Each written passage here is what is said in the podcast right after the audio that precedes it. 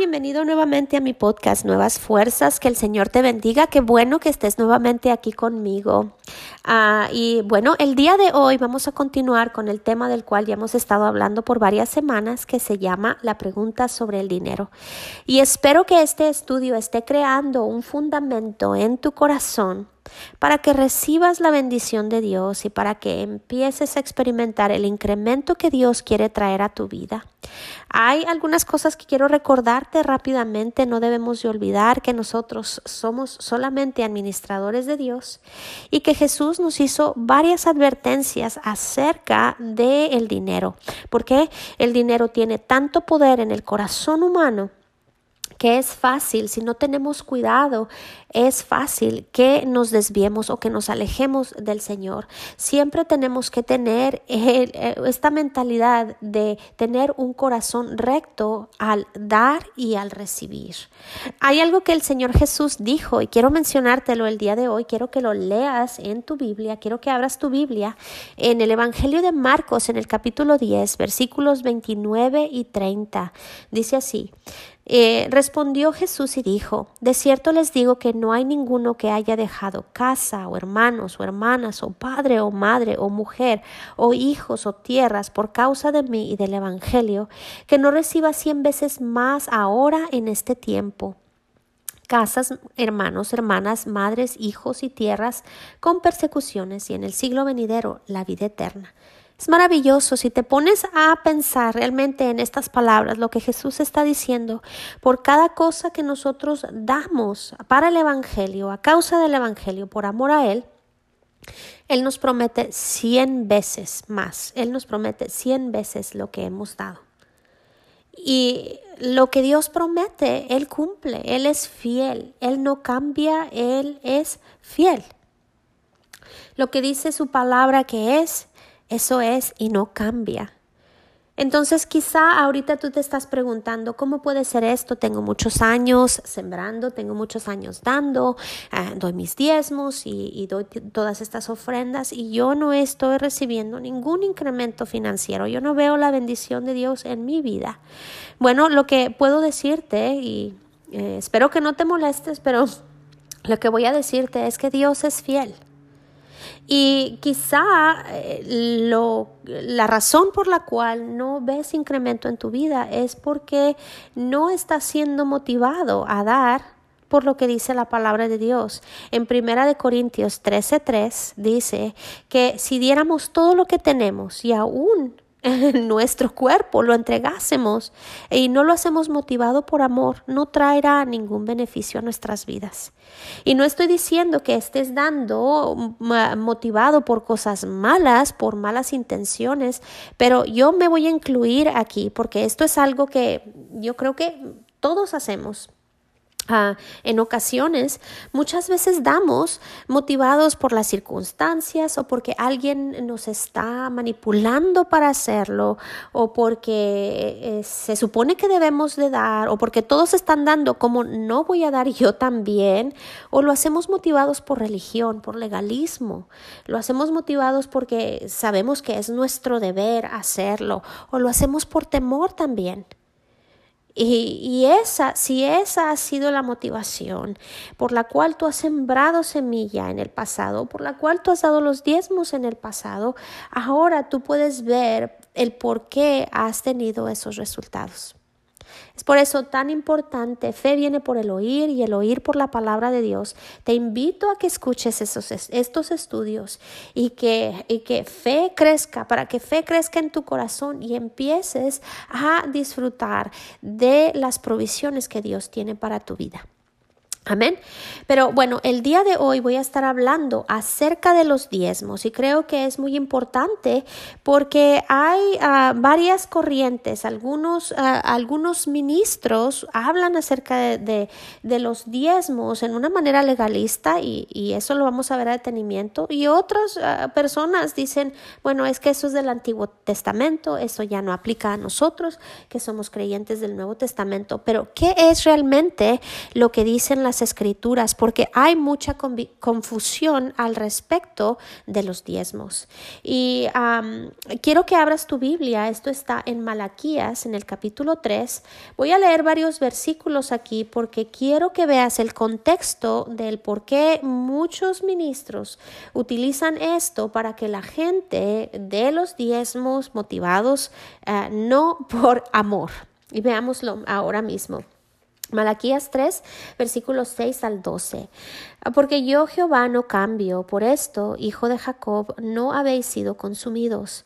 Desde los días de vuestros padres os habéis apartado de mis leyes y no las guardasteis. Volveos a mí y yo me volveré a vosotros ha dicho Jehová de los ejércitos. Mas dijisteis, ¿en qué hemos de volvernos? ¿Robará el hombre a Dios? Pues vosotros me habéis robado, y dijisteis, ¿en qué te hemos robado? En vuestros diezmos y ofrendas. Malditos sois con maldición, porque vosotros, la nación toda, me habéis robado. Traed todos los diezmos al alfolí, y haya alimento en mi casa, y probadme ahora en esto, dice Jehová de los ejércitos. Si no os abriré las ventanas de los cielos y derramaré derramaré sobre vosotros bendición hasta que sobreabunde. Reprenderé también por vosotros al devorador y no os destruirá el fruto de la tierra, ni vuestra vida en el campo será estéril, dice Jehová de los ejércitos. Y todas las naciones os dirán, bienaventurados, porque seréis tierra deseable, dice Jehová de los ejércitos. Y pues bueno, esto es mucho lo que, es, eh, lo que estos versículos dicen. Hay muchos ministros que toman estos versículos, particularmente los que leí al principio, para traer condenación a la gente y forzarlos a que den sus diezmos algunos eh, dicen que Dios te va a maldecir si no das los diezmos, que estás robando a Dios si no estás dando los diezmos. Ah, si no das el diezmo, algunos se han atrevido a decir, Dios te lo quitará con, eh, con pagos en el hospital. ¿Qué es lo que están ah, diciendo? ¿Qué es lo que esto implica? Dios hará que te enfermes y vas a terminar en el hospital y en lugar el dinero que le des de verdad en, en diezmos, te lo vas a gastar en medicinas y en gastos con el médico. Pero si, si, ustedes se fijan aquí, al nosotros ver y al tener esta mentalidad, es una mentalidad que donde la gente está dando los diezmos por obligación y no motivado por lo que dice en el Nuevo Testamento, que, que nos dice que debemos de dar con un corazón alegre que Dios ama al dador alegre. Entonces, ¿cómo es que nosotros podemos entender o cómo es que nosotros podemos balancear estas escrituras? Quiero recordarte que eh, el, el libro de Malaquías, lo que acabamos de leer, está en el Antiguo Testamento. Y esto es algo que estaba en la ley del Antiguo Testamento. Pero quiero recordarte la razón por la cual Dios dio la ley a las personas. Dios dio la ley porque la gente no era nacida de nuevo. La gente tenía un espíritu rebelde, la gente tenía la naturaleza pecaminosa. No podían nacer de nuevo. Entonces la ley era como una Ah, ¿cómo puedo decirlo? Era como algo que ah, corregía o que mantenía la carne o la mente sin renovar, aquella mente que no tenía los pensamientos de Dios y la naturaleza pecaminosa que la mantenía en corrección o bajo sujeción. Es así como nosotros lo que hacemos con los niños pequeños. Un niño pequeño no puede entender todas las cosas o las razones por las cuales tú les estás diciendo que no hagan cosas. Niños pequeños no entienden por qué no es bueno el levantarse en la mañana y en vez de comer un buen desayuno, quieren comer dulces y tomar soda, refresco. Ellos no entienden el metabolismo y no entienden la importancia de la alimentación. ¿Por qué? Porque son pequeños. Entonces, ¿qué es lo que uno como adulto hace? Uno como adulto lo que hace es poner restricciones y poner ah, ah, reglas de cómo es que las cosas deben de hacerse. Y eso es precisamente lo que Dios hizo con la ley para aquellas personas en el Antiguo Testamento que no tenían la naturaleza de Dios. Y bueno, y para las personas ahora, la ley es buena. Vamos a leer lo que dice en las escrituras para que me creas. Esto es lo que dice en Primera de Timoteo, en el capítulo 1, versículos 9 al 11. Conociendo esto, que la ley no fue dada para el justo, sino para los transgresores y desobedientes, para los impíos y pecadores, para los irreverentes y profanos, para los parricidas y matricidas, estos son los que matan madre y padre, para los homicidas, para los fornicarios, para los sodomitas, para los secuestradores, para los mentirosos y perjuros, y para cuanto se oponga a la sana doctrina, según el glorioso Evangelio del Dios bendito que a mí me ha sido encomendado. ¿Lo ven? La ley, la, la, ley, la manera en que la ley ah, hacía que las personas hicieran lo correcto era por medio de corrección. Si tú no haces esto, esto malo te va a suceder. Pero nosotros ahora vemos en el Nuevo Testamento, para aquellos que estamos en Cristo Jesús, dice que nosotros hemos sido redimidos, que nosotros hemos sido liberados del castigo por quebrantar la ley. Esto lo dice en Gálatas 3:13 y dice así, Cristo nos redimió de la maldición de la ley, hecho por nosotros maldición, porque está escrito, maldito todo el que es colgado de un madero lo pueden ver. Cristo nos redimió de la maldición de la ley y no solamente eso, Jesús nos hizo herederos de la bendición que Dios había prometido a Abraham.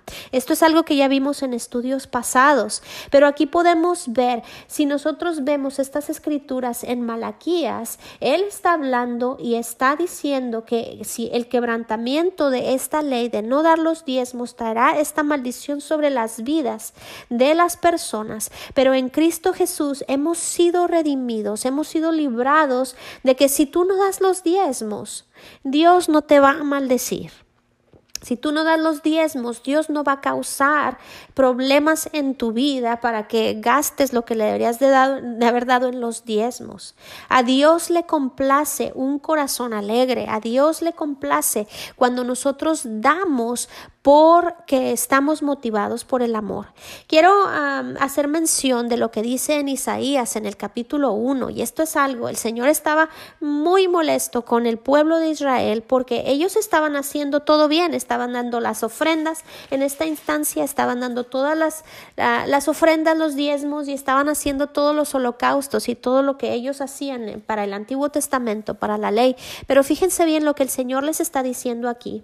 En Isaías, en el capítulo 1, versículos 11 y creo que me voy a ir hasta el 14, pero dice así, ¿para qué, me, eh, ¿para qué me sirven, dice Jehová, la multitud de vuestros sacrificios?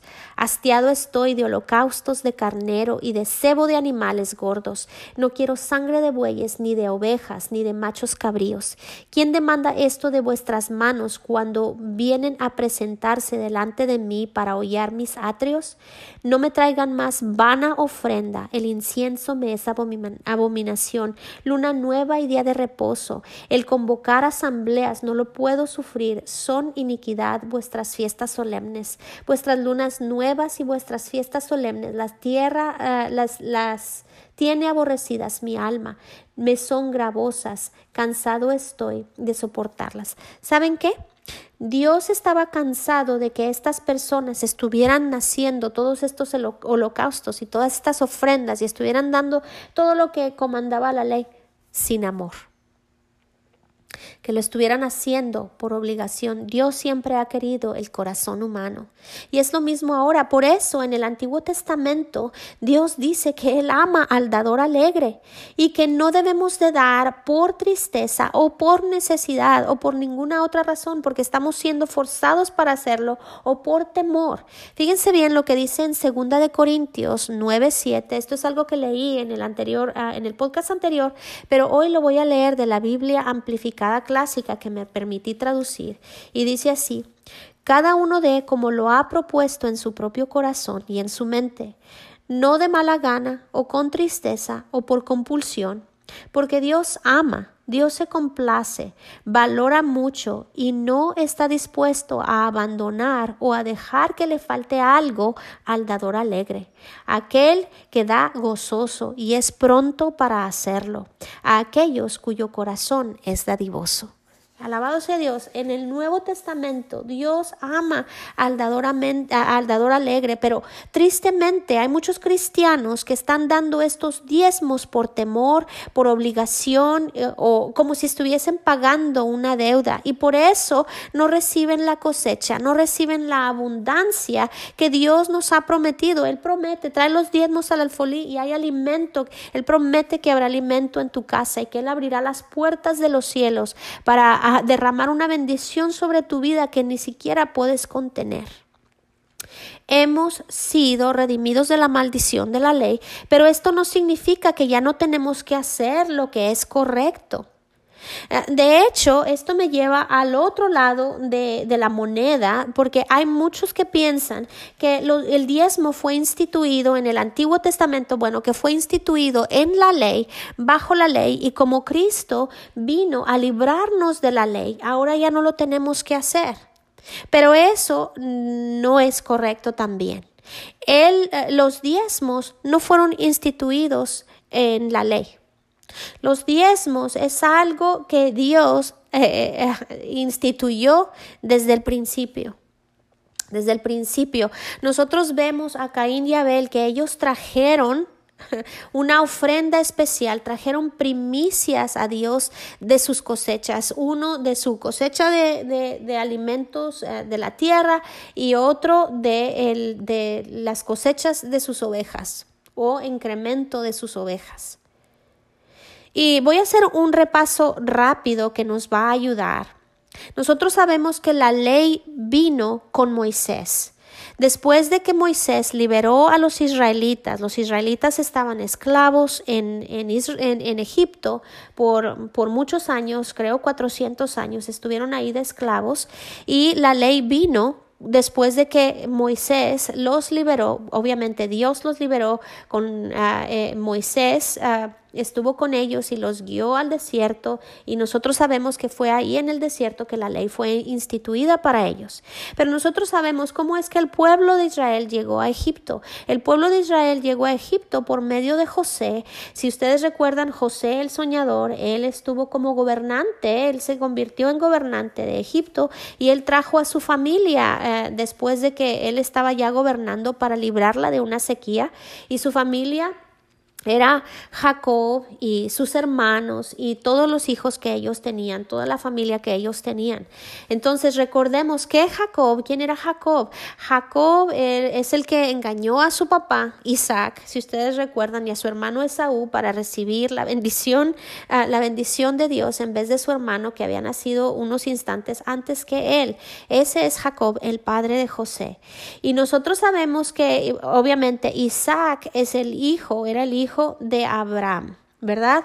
Entonces, Abraham, si nosotros recordamos, esto está en Génesis, en el eh, capítulo 14, eh, versículos del 15 al 20, ahí ustedes encontrarán que Abraham, después de haber salido de una batalla para librar a su sobrino Lot, estoy trayendo mucha historia ahora, pero quiero que hacer énfasis en esto. Abraham Ah, que era yo creo que el tataratatarabuelo de Moisés, quien instituyó la ley o quien ah, por medio de, de, él Dios instituyó la ley, Abraham presentó sus diezmos al rey de Salem, que era un sacerdote para Dios, llamado Melquisedec. Esto está en las escrituras.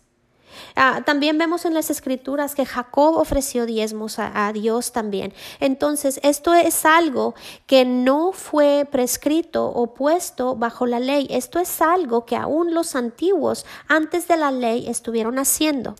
Ahora quiero que abras tu Biblia en el libro de Hebreos en el capítulo 6 y en los versículos 19 y 20. Esto es lo que dice ahí. Fíjense bien, esta esperanza es una ancla firme y confiable para el alma. Nos conduce a través de la cortina del santuario interior de Dios. Jesús ya entró ahí por nosotros. Él ha llegado a ser nuestro eterno sumo sacerdote según el orden de Melquisedec. ¿Lo ven? Ahí dice que nuestro Señor Jesús ahora es un eh, nuestro gran sacerdote eh, en la figura que Melquisedec fue para Abraham. Abraham entregó sus diezmos a Melquisedec.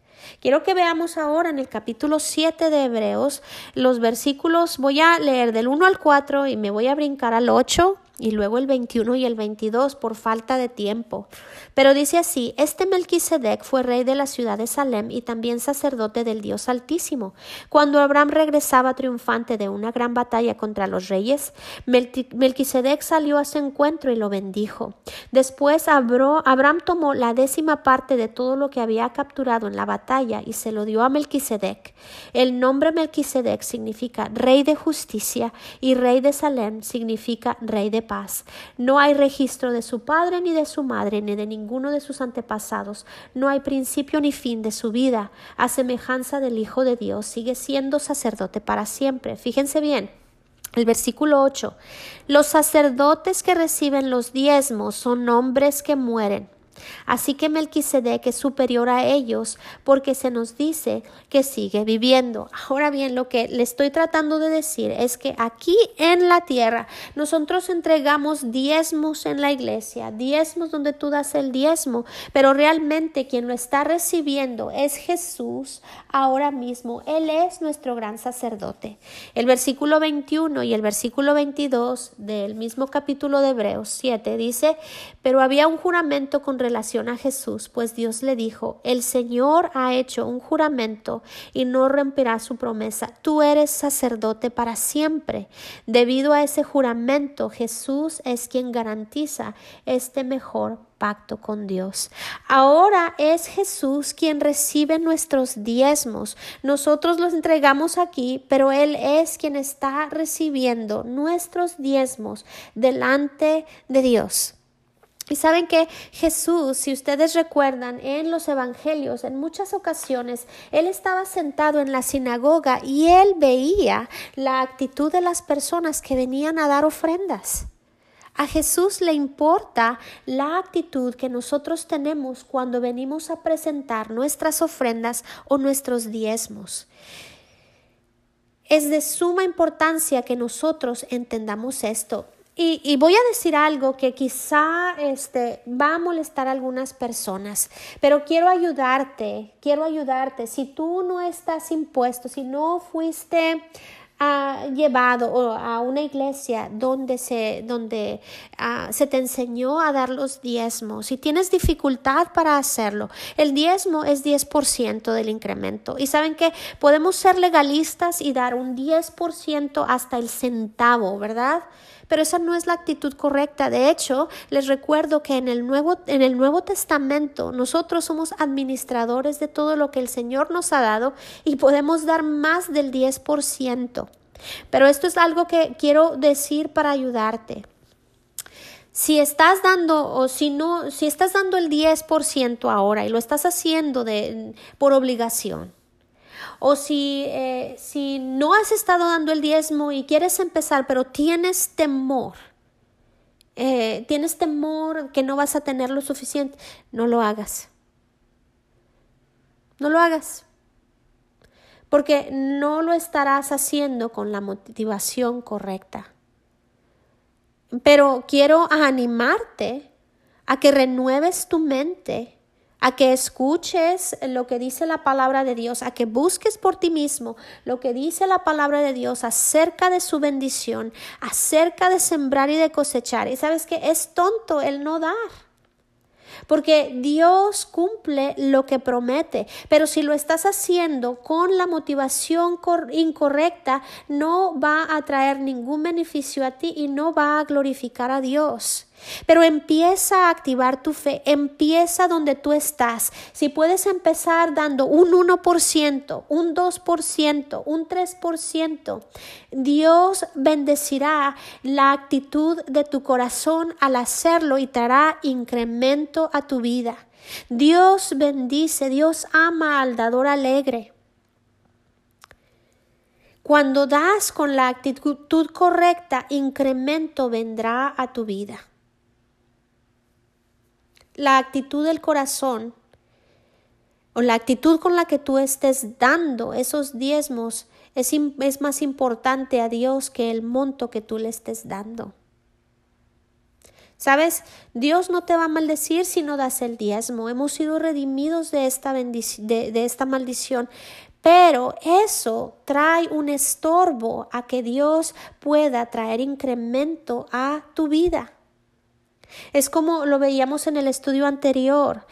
Si no siembras, ¿cómo vas a cosechar? Dios es tan bueno y misericordioso que nos saca de problemas pero Dios ha instituido leyes espirituales que nos ayudan a traer incremento en nuestras vidas. Dios quiere abrir esas puertas de los cielos sobre tu vida. Y cuando no estás trayendo esos diezmos, le estás atando las manos a Dios porque es el conducto por el cual Él puede traer y derramar toda esa bendición. Él puede cumplir esa promesa esa promesa que Él hace en su palabra. ¿Sabes qué? Escucha la palabra de Dios. Fe viene por el oír y el oír por la palabra de Dios. Es lo que dice en Romanos 10, 17. Escucha lo que dice la palabra de Dios. Vuelve a escuchar todos estos estudios y medita lo que dice la palabra de Dios hasta que esa fe te mueva a hacer, te mueva a, a obras. Porque saben que podemos decir, yo tengo mucha fe, yo sí creo que Dios, confío en que Dios suple todas mis necesidades. Déjame decirte, el dar diezmos, el dar ofrendas, realmente es una expresión de nuestra confianza en Dios, de que confiamos que aunque parezca que aquí en la tierra, en lo natural, estoy teniendo un decremento del 10, del 20 o de lo que sea el por ciento que tú estés dando, tenemos confianza en que Dios Dios cumple lo que promete y que nada nos faltará de acuerdo a las escrituras. Dios ha dicho que si buscamos primeramente el reino de Dios y su justicia, todas estas otras cosas que los gentiles o la gente que no conoce a Dios está buscando, que ropa, vestido, alimentos, las cosas para la vida, dice que todas esas cosas se nos son añadidas o se nos son dadas, se nos son suplidas. En el libro de Santiago, en el capítulo 2, voy a leer los versículos 14 al 20. Dice, hermanos míos, ¿de qué aprovecha si alguno dice que tiene fe y no tiene obras? ¿Podrá la fe salvarle? Y si un hermano o una hermana están desnudos y tienen necesidad del mantenimiento de cada día, y alguno de vosotros les dice, id en paz, calentaos y saciaos, pero no les dais las cosas que son necesarias para el cuerpo, ¿de qué aprovecha? Así también la fe, si no tiene obras, es muerta en sí misma.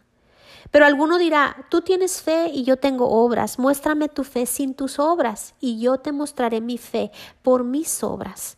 Tú crees que Dios es uno, bien, bien haces, también los demonios creen y tiemblan, mas quieres ah, saber hombre vano, que la fe sin obras es muerta.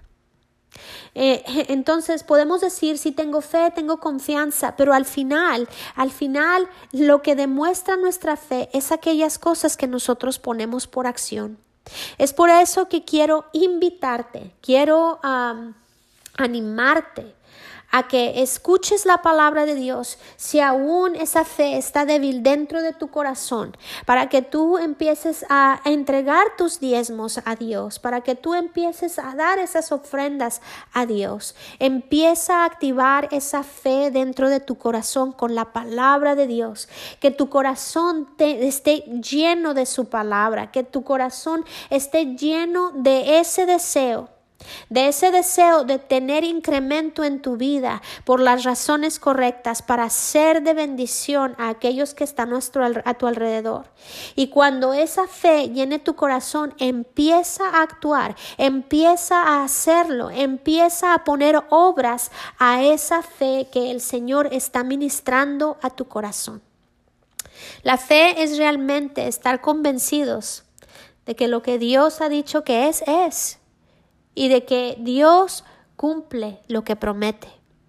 Es lo que dice en Hebreos 11, en el, versículo, en el versículo 1 dice, es pues la fe, la certeza de lo que se espera, la convicción de lo que no se ve, de lo que no se ve.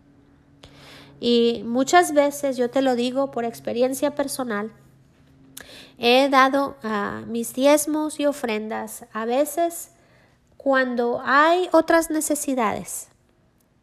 Pero déjame decirte, el Señor siempre ha sido fiel. Amén.